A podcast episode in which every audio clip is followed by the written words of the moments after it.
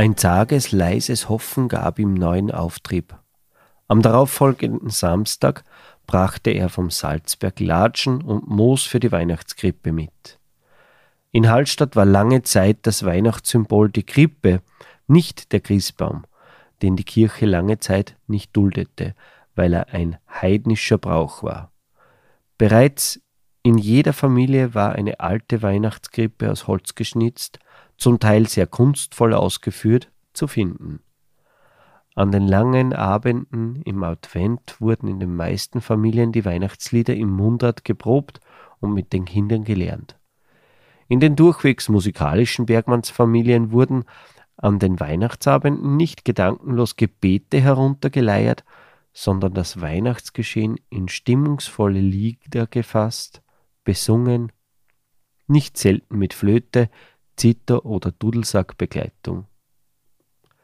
Im Besitz der Familie des Fischer Jakob befand sich ein vom Vater selbst abgeschriebenes Weihnachtsliederbuch mit über 80 Mundartliedern der Weihnachtszeit, von denen heute noch ein Teil gesungen wird. In der Thomasnacht wurde in der Stube das Gläserkastel vom Schubladenkasten geräumt und die kunstvolle Hauskrippe, ein Familienerbstück, aufgestellt. Der Fischer Jakob wartete von Tag zu Tag auf einen Besuch oder eine Antwort auf seinen Brief. Der 24. Dezember war für die verwaiste Familie ein schmerzlicher Tag. Die größeren Kinder schlichen sich in Verstecken herum, wenn über ihre Wangen die Tränen rollten. Als es Abend wurde und die Dunkelheit hereinbrach, stiegen die ersten Kirchenbesucher mit einer Laterne in der Hand zur Kirche hinauf. Vom Markt unten sah es aus, als würde eine endlose Lichterkette hinaufgezogen. Auch der Fischer Jakob mit seinen Kindern war darunter. Sogar die Kleinsten trugen heute ein kleines Lichtlein herauf zum Grab der Mutter.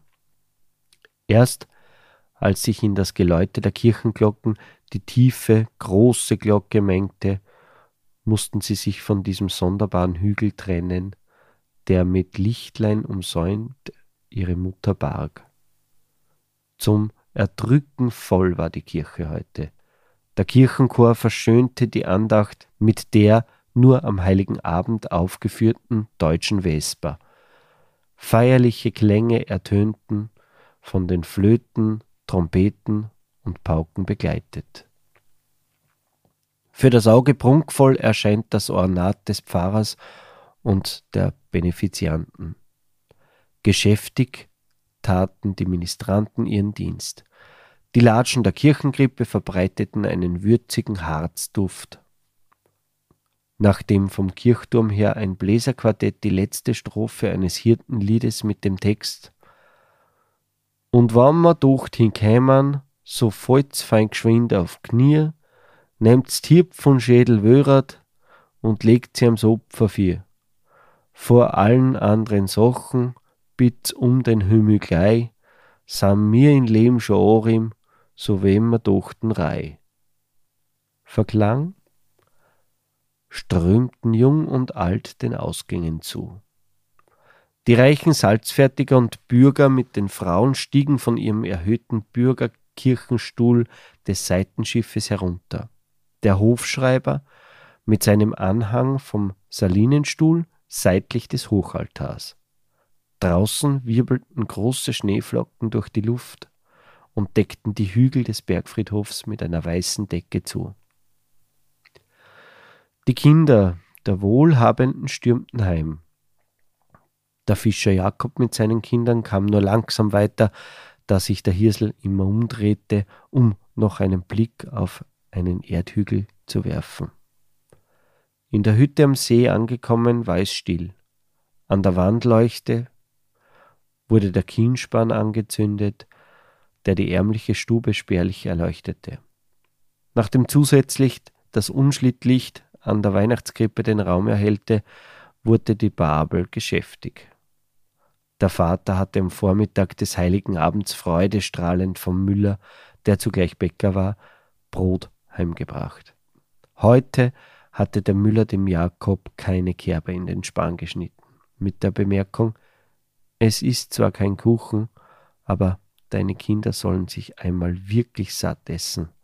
Sag aber niemandem etwas, sonst bekomme ich eine Rüge. Die Babel teilt das Brot unter ihren Geschwistern und dem Vater auf und legte noch jedem einen Apfel und Nüsse dazu. Die Kinder stürzten sich auf das Brot. Der Vater aber nahm sie an der Hand und führte sie zur Krippe. Er forderte die Kinder auf. Zuerst singen wir Stille Nacht, heilige Nacht. Dann erst setzen wir uns zu Tisch. Die Babel, der Steffel und der Hirsel sangen das Lied dreistimmig. Als aber der kleine Michel und die Gabe mithalten wollten, musste der Vater mit seinem Bariton die noch nicht geschulten kleinen Sänger übertönen. Die letzte Strophe verklang und die Kinder drängten sich zu ihren Plätzen am Tisch. Glücklich über die heute so große Portion Brot wurden auch die letzten Brotsamen zusammengesucht. Sie merkten nicht, dass sie durch das Fenster längst beobachtet wurden. Nachdem der Vater den für den heiligen Abend vorbereiteten großen Holzklotz in den Ofen legte und wohliges Knistern die Stille unterbrach, klopfte es an der Tür. Auf das Herein des Vaters ging die Tür auf. Voll bepackt stand mit leuchtenden Augen die Katharina Berger auf der Schwelle. Die Kinder rückten näher zusammen und starrten auf die unbekannte Frau. Der Fischer Jakob eilte mit ausgestreckten Händen auf die sehnlichst erwartete Frau zu. Übergroße Freude erhellte das zerfurchte Gesicht des Bergmannes. Zu vielen Worten war er nicht fähig. Grüß dich, Kathi. Ich danke dir, dass du zu uns gekommen bist. Die Frau, die Rührung überbrückend, fiel ihm ins Wort. Jakob, ich bin zu dir und deinen Kindern gekommen und möchte bei euch bleiben. Zu den Kindern gewandt, ich kann eure heimgegangene Mutter nicht ganz ersetzen. Mutter ist Mutter. Aber ich möchte ihr nacheifern. Wollt ihr mich? Eins nach dem anderen nickte vorerst zögernd mit dem Kopf.